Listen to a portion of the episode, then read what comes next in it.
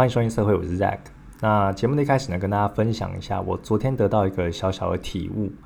那上一集 Podcast 有跟大家说，我最近很喜欢打篮球嘛。那其实现在每一周呢，都会有固定的就是打球的时间。我礼拜二的话，就会自己去练球哦。早上的时候，因为人也比较少，那就一个人打。那我后来也有跟朋友约，就是我们礼拜四晚上的时候会一起打三打三。哦，晚晚上就是因为大家要上班嘛，然后下班之后，然后再一起约到球场这样子。我最近很热衷就是打篮球这项运动啊，然后礼拜二的时候你会练一些就是基本功啊，或者一些球技，你就会想说哇，那我练完了之后，礼拜四要在球场上大杀四方，就是展现自己就是练的成果这样子啊。那常常这样想的话呢，就会跟自己实际上的应用会有落差哦，因为。你可能自己练的时候哦，知道要怎么做，要怎么做，但是你在球场上它是有一个竞争性的，然后你会比较紧张啊。比如说，你就一直告诉自己说，我接到球之后要看一下，就是呃情势是如何，防守者还有我们的队友啊，要怎样去互相沟通，然后下球不要下那么快，或是不要乱自己切入或者乱投这样子哦。你都已经提醒好自己了，但是在比赛上你就很常乱投，然后或者是没有看别人，然后就自己自干。就是我还在练习，把那个心中所想的跟现实的落差这个差距缩小了。那这过程也是蛮有趣的。然后像在礼拜四打完之后，我也会赛后检讨，就是说，嗯，这一次我又忘了什么东西，那要再改进。然后就是你可能在影片上面看的一些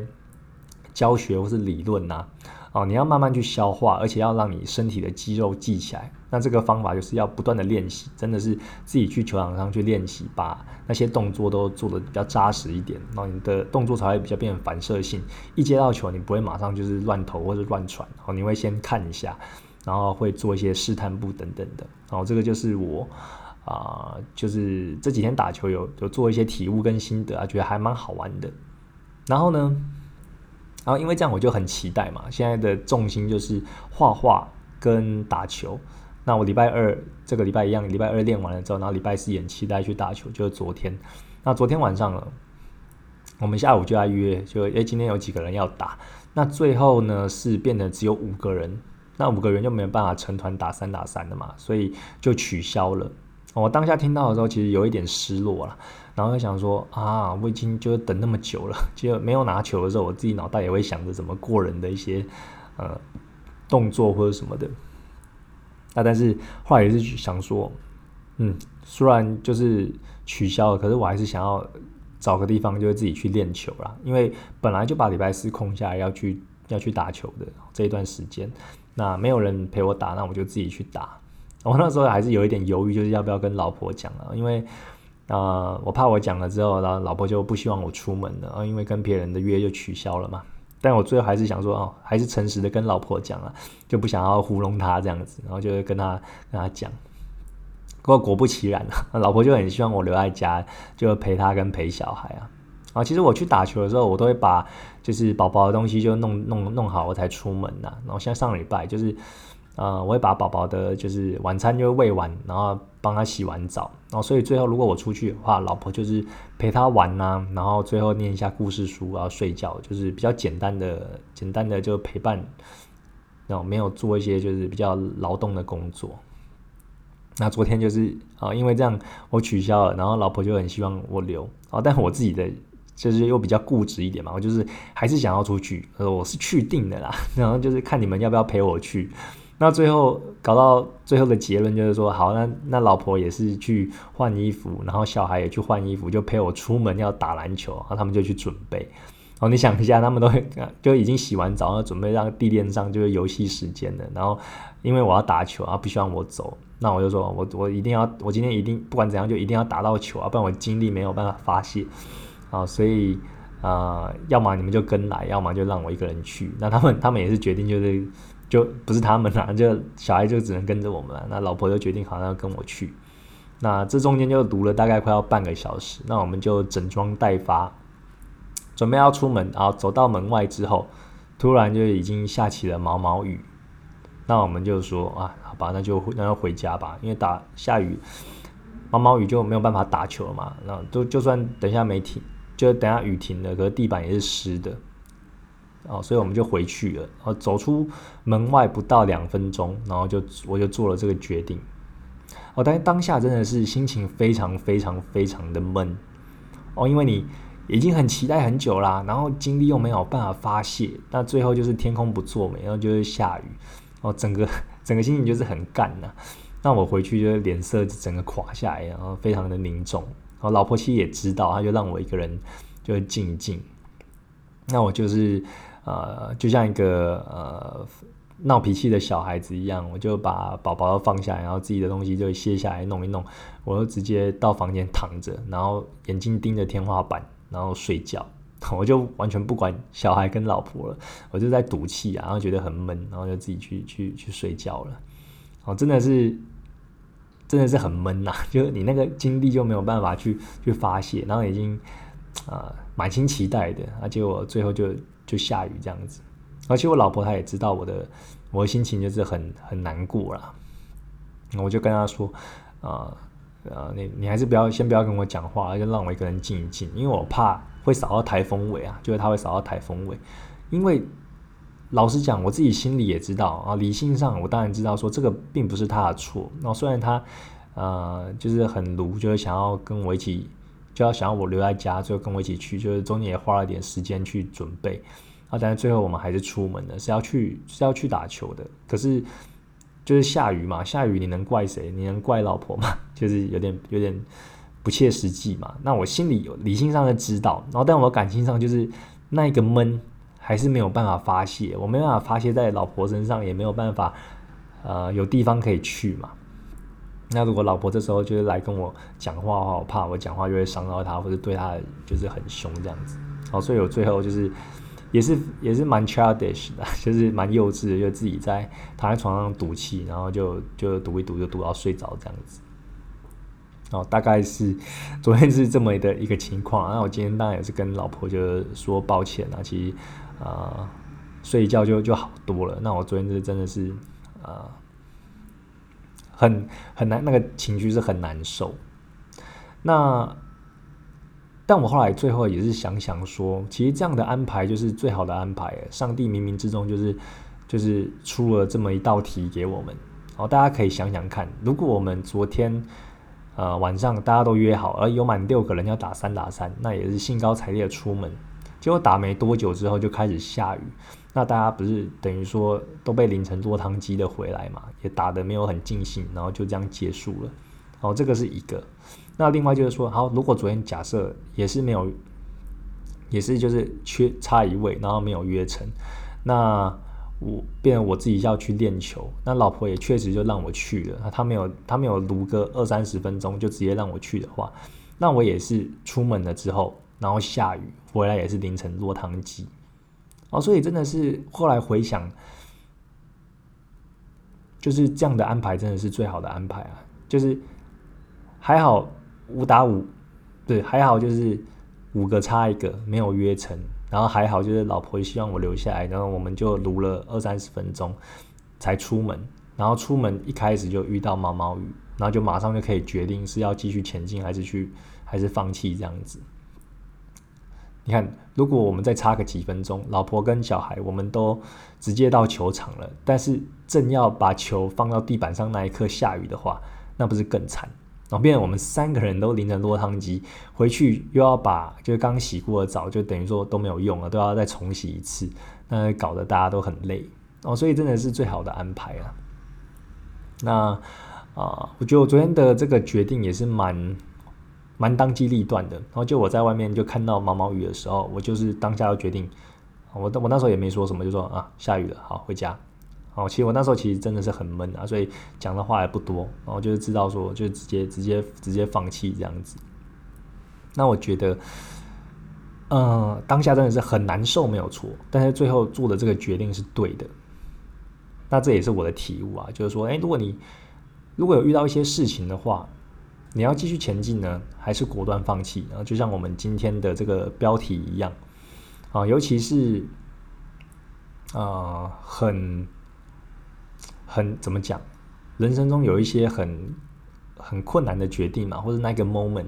你要怎么走？哦，其实我觉得活到现在，有时候会想说，继续前进反而是比较容易的哦。你真的难的话是难去放下，哦，去做放弃这个选项。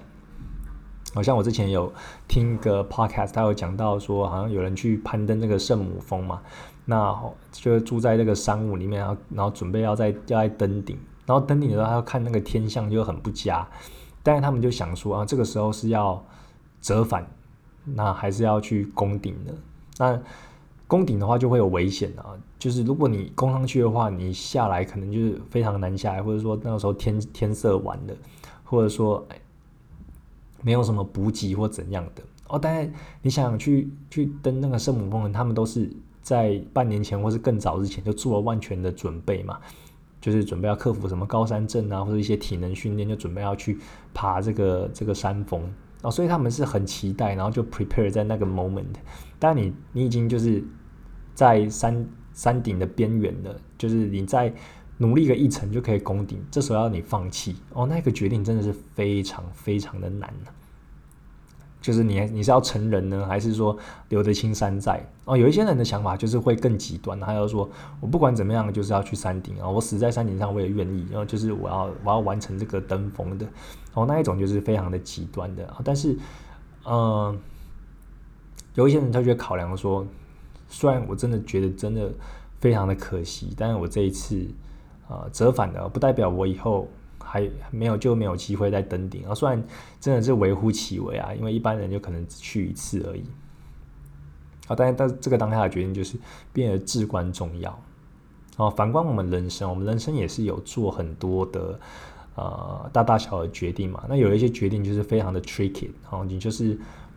站在那个十字路口，你不知道要要往前还是往后，那真的是很难啊。比如说，像我这个去年的时候，哦，去年我不是有申请育婴留职嘛，在年初的时候，那后来到了二月，育婴留职的时候就即将要结束了，哦，那个半年就即将结束，那我是要选择回到职场的，哦，还是就是牙根一咬，然后就开始我的创业路程。那时候也是一个非常困难的决定哦，因为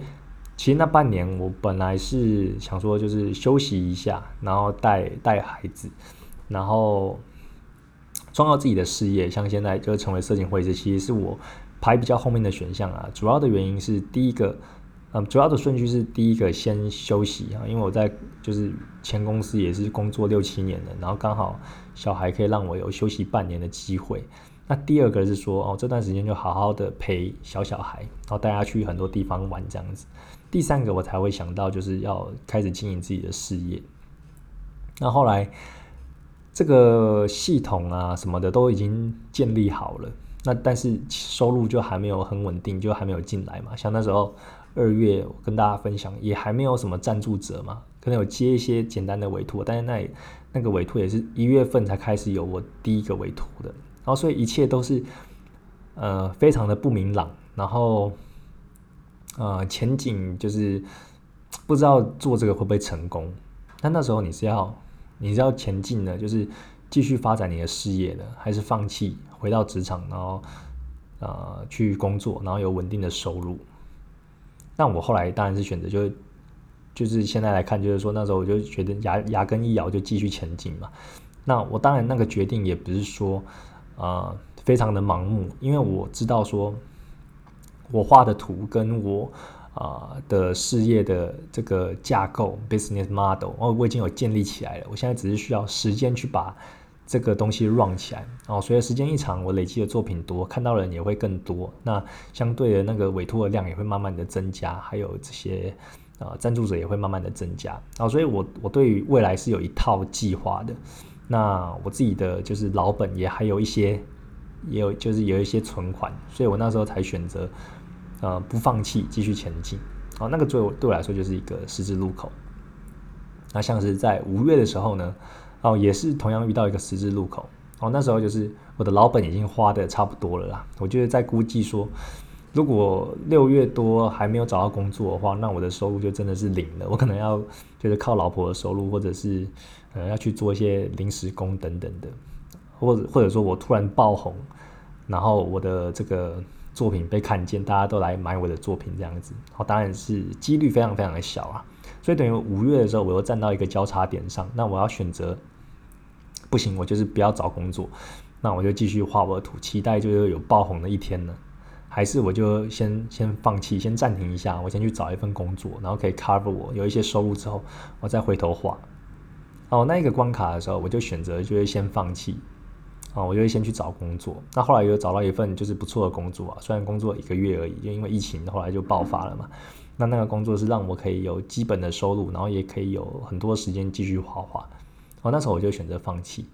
哦，所以这些大大小小的这个决定呢，你都会遇到说你要前进还是放弃。这个其实我没有我没有标准答案，但是就是要多做一些呃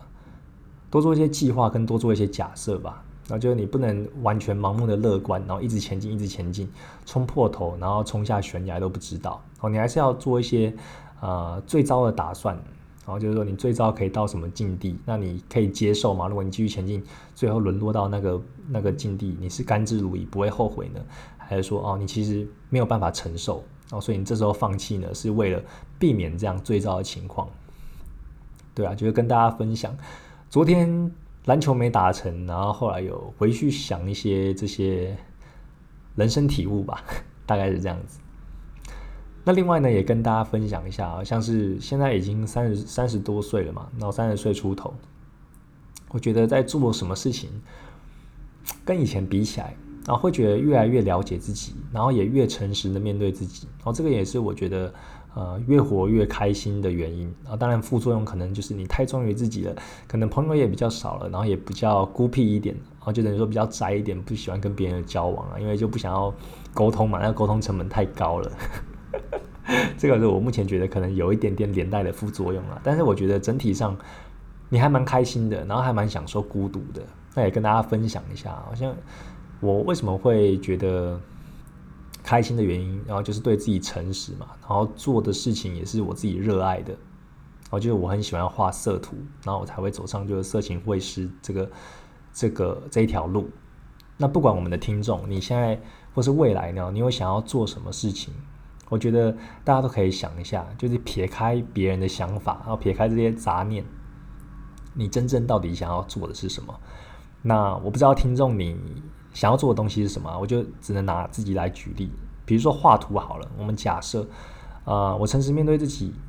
我知道说我喜欢的东西是画图，而且是画色图。那我就会有几种啊思考模式。然后第一个，你你画图呢，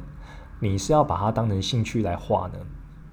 这是一个。那或者是说，哦，你画画的话，其实你根本身就没有什么负担，你只是希望可以让自己平静下来，或是一个舒压的管道而已。然后它不一定要成为你的职业。那第三个就是说，啊，你可能是你知道你的兴趣是画图，然后你也想要用画图这个兴趣来赚钱。然后这几个目的都非常的不一样，然后你要走的路也会不一样。比如说我们刚刚讲到第一个。你画画是为了兴趣来画哦，很多人都会这样讲啊，对不对？哦，我会这样讲，你也会。如果你喜欢画图，你也会这样讲。但是你你画兴趣到底是什么意思？哦，你会为了不在乎别人眼光而画你自己真正想要看的东西吗？而如果我不是那样的人，我表面上说画有兴趣的东西，但我其实很在乎别人对我画的看法，那我就不一定会画这些十八禁的东西了，对不对？然后，因为你画，你希望得到别人认同嘛，所以你画的东西，你希望自己周遭的亲朋好友可以看得到啊，那可以得到肯定。那你画的东西可能就会偏向比较大众类的，比如说，呃，比较可爱的东西，然后比较呃比较舒压，然后比较温暖的东西啊。当然，你你可能技能你是有办法画这个东西，但你画的时候，其实你并没有办法百分之百的，就是认同，就是说，哦，我真的喜欢的会画这个。哦，你心里还是会有个小小的声音说，小小的声音跟你讲说啊，我虽然会画这些可爱的，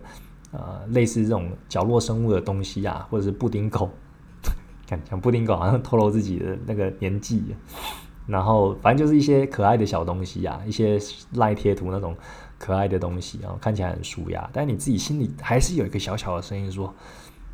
虽然我会画这个，哦，但我自己真正想要画的是胸部跟屁股。等等的，哦，这个其实就是没有对自己百分之百的诚实啊，就是你最后还是被拉走了，然后变去在意别人的看法，然后希望别人的肯定，然后希望别人怎么看你，而去选一个你自己可能并不是那么感兴趣的东西去画。哦，大家可以去想一想啊，你别人说，哎，你的兴趣是什么？你你说啊，我画画，我的兴画画就是我的兴趣，然后我兴趣是去做这些东西的时候，你可以想一下。你到底是真的对这个事情感兴趣，还是你希望透过这个东西来获得他人的肯定？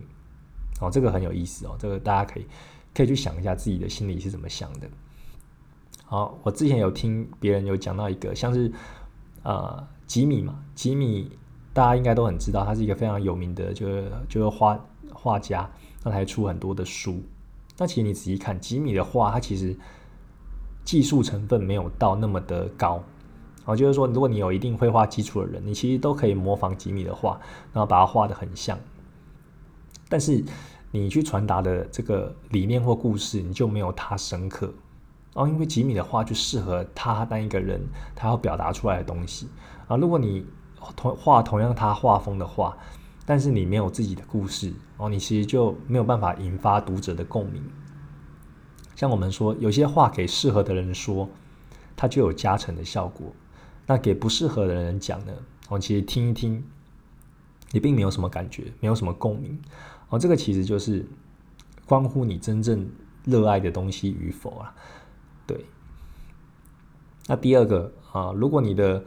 呃目的呢，你画图的目的就只是它，它不能算是你的兴趣，就是有点像是做伸展或是做一些瑜伽等等，然后做运动，然后只是让你可以平静，然后从这个。繁忙的繁忙的工作之中，就会抽离出来，然后你可能做一些缠绕画或涂鸦，它只是目的是让你舒压的。那你是属于这一种的话，你就很清楚你的目标哦，你就是并不是兴趣，它只是让你让你去舒缓你的情绪而已。哦，就像有些人，他们可能工作压力很大，然后呃闲暇之余呢，可能会去学一个手作然哦，去做这个呃小型的这个包包啊，或是吊饰等等，然后敲敲打打。他不一定真的有兴趣，但是他就是透过这个来让他转换心情，啊，可能画画也是一个工具，就是让你去转换心情。那你知道你是属于这一种的话，那其实也是很也是很棒。然后他就是说，你很清楚，你知道你画画这件事情是为了什么。啊，就像，嗯，我打篮球好了，举例啊，我现在打篮球呢，我其实目的的话，其实就是一种。就会比较偏向这一种啊，就比较平静舒压。我主要是打开心的啦，我并不是说啊，我未来要打什么，呃，很变得很强，或者要去要去比赛，然后要成为选手什么的。然后我打球其实很单纯的是，我只是想要打打开心的。然后所以很多人就会可能可能就是篮球迷或者怎样，就是说啊，你最后还是要从基本功练起，然后要好好的这个运球，然后要做一些就是就是很基础很 routine 的东西。当然，如果你要成为就是职业的篮球选手，这些都一定是必经过程。但是对我来说，就可能不适用哦，因为我的目的是要打开心的嘛。所以，如果你叫我去练那些基本功或什么的，然后可能就会觉得无聊。那无聊就会不开心，不开心的话，你就不会去接触这项运动了。所以，嗯，每个人的目的都不一样啊。我打就是主要是排解健身的无聊，我就是因为健身就太无聊了，就是才才打篮球嘛。如果你打篮球就叫我要从很基础的开始练，那我可能会觉得。那那那就没有没有效果，没有乐趣了，对。那但是都有一种是自发性的，就是说，如果你打到后来就觉得说啊，我怎么样都过不了人，或者说我有一些动作啊做得很不顺啊，你自己去自动自发的说啊，我想要打的，我我期待别人看到我打球是那种很行云流水的，就是呃运球很自在的那种，不会一直掉球或怎么样的。然后你反而就是因为这样而去练基本功啊，那个是你发自内心，不是别人跟你讲，那个又是另外一回事。总之呢，就是让大家知道说，你到底是为了什么目的去做什么事情。那像刚刚讲的，就是画画嘛。我们说第三个，然后如果你画画，它不只是你的兴趣，然后你也希望可以用这个去赚钱，或者说它跟你的兴趣无关，你只是想说，哎，画画这一行就很好赚，然后你想要你自己也有画画技能，想要靠这个赚钱，这其实没有什么对错，然后只是你的选择，只是你要很清楚你的选择跟你内心真正的到底是不是契合的。啊，很多人说，呃，你把兴趣跟钱挂钩之后呢，然后就变得不纯了。啊，或者说你就你就把它毁了。其实我我我其实否定这个说法的，啊，因为我觉得，嗯，钱这种钱这个东西，就是它本身没有善或恶，然后它本身没有没有肮脏或者是或者是呃其他就是比较负面的词汇，就是端看你怎么样去运用钱。哦，你一直讨厌钱的人，或者一直去仇富，或者一直呃觉得觉得就不想管钱的人，那有一句老话就是你不理财，财怎么会理你呢？哦，就是你一直讨厌这个东西，然后觉得钱乃身外之物，或者说觉得这个赚的钱呢，就是自己自己就不太满意，那他就会离你而去嘛，你就会不会让钱留在身上。所以，如果你的目的是想要靠这个。画画去赚钱的话，那个其实没有对错，那也就是会学一些，呃，怎么样去行销自己啊，怎么样去精进你的技术啊，然后怎么样去考量大众市场，好，然后去结合你的你的兴趣，或者说你根本就是对这个没有兴趣，但是你会画某一类型的东西，你可以靠这个赚到钱，它就对你来说就是工作一部分嘛。那我觉得这个就是创作者跟一般美工的差别，然后创作者他是会。忠于自己的呃想法，就是说画画，它本身就真的是他的热情所在，是他的兴趣。那他又要靠这个来赚钱，他就要去融合这个两这两者。要怎么融合呢？第一个就是说，你要去找你兴趣这个大圈圈跟市场这个大圈圈他们共有的交集啊，因为画画这种东西。啊，如果我做一个美工的角度来说，它其实还是服务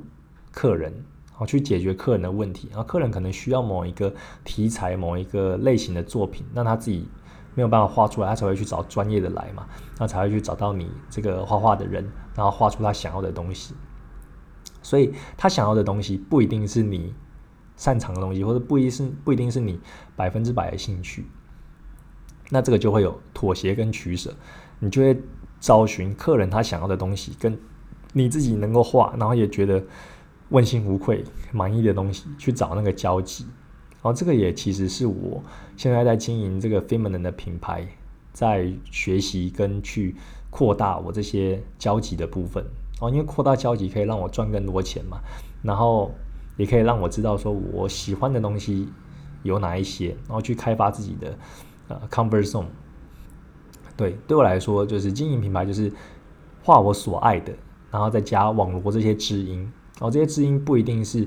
呃，就是下单给你的这些客人，然后也可能是一些同好，或者说他单纯就是很喜欢你的作品，然后会跟你去交流或讨论的。然后这个也是我啊，目前在这条路上所经历的一些呃想法跟概念呐。那也给大家参考看看，就是说你到了一定的。嗯，人生经历一定的历练之后，我觉得要活得更自在，就是对自己越来越诚实，然后知道自己想要的东西什么，然后勇敢的说不。哦，对于你一些不喜欢的事物，或者说对别人的看法，啊，你就是不 care，然后专心做你想要做的事情。哦，你追求卓越，自然那些成功啊、金钱什么的，我相信，我不敢说百分之百，但我相信就是会慢慢的随之而来，然后你。同样类型的人也会也会慢慢的被被你吸引而聚集在一起。对，那如果我们听众是你有一些东西想要尝试，或者说你不知道你自己的兴趣是什么，我觉得就尝试看看哦，你就是去尝试之后才会了解自己喜不喜欢。对啊，像是比如说我我现在打篮球好了哦，我我自己打篮球之后，我发觉哦，其实我并不是喜欢那种打篮球的。呃，冲撞啊，或者跟人有一些呃火药味啊，或者是有一些肢体接触等等的哦。我在尝试了篮球之后，我发觉自己不喜欢这个，那个也很好啊啊，因为你就是试试看而已嘛。那你可能会去尝试一些，哎，我知道自己不喜欢这些东西，那我可能会比较喜欢比较个人的，然后或者比较静态的，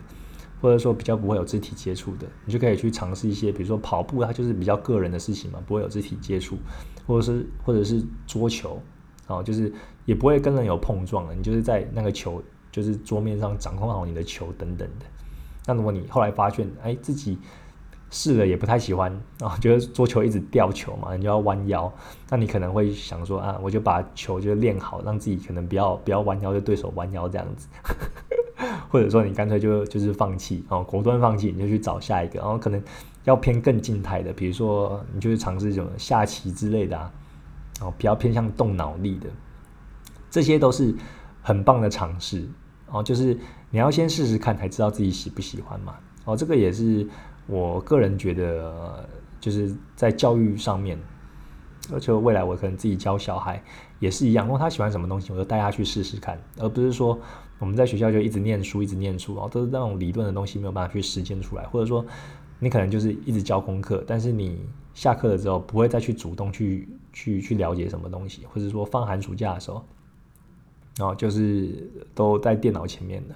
如果你有想要什么东西，你就去。Get involved in that things，然后就是在那个那个领域的东西，你先初步尝试看看。你尝试了之后，才会知道自己爱不爱，那才会决定要不要前进或是放弃。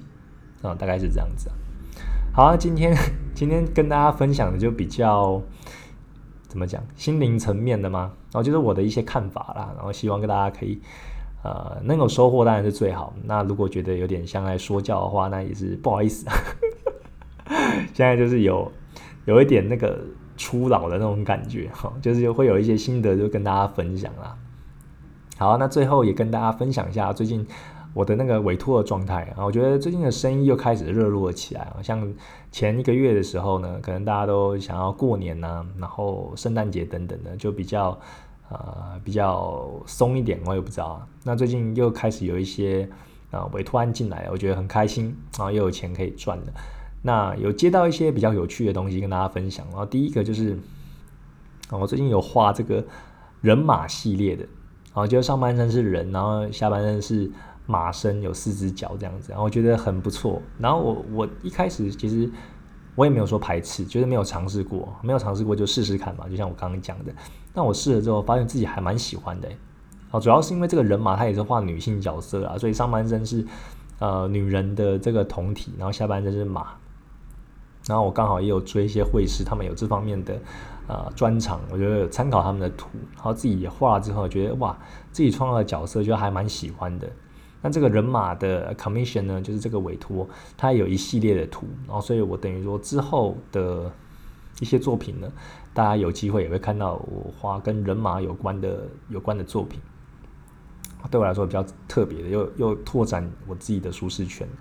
那第二个部分呢，是有一个客人来找我哦，这个是新客人，然后他是他是希望我画这个妖精的尾巴，然后这一部动画里面的朱比安跟格雷，然后这两个。角色，然后他们是一对 CP 这样子，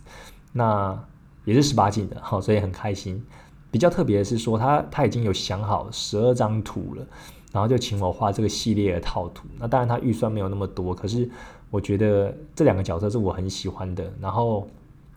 他又已经把这个架构就是想的很完整的，所以呃接起来是还蛮轻松的啦。然后另一方面也是。这跟我现在的尝试不谋而合，因为我现在每个月每个月份的这个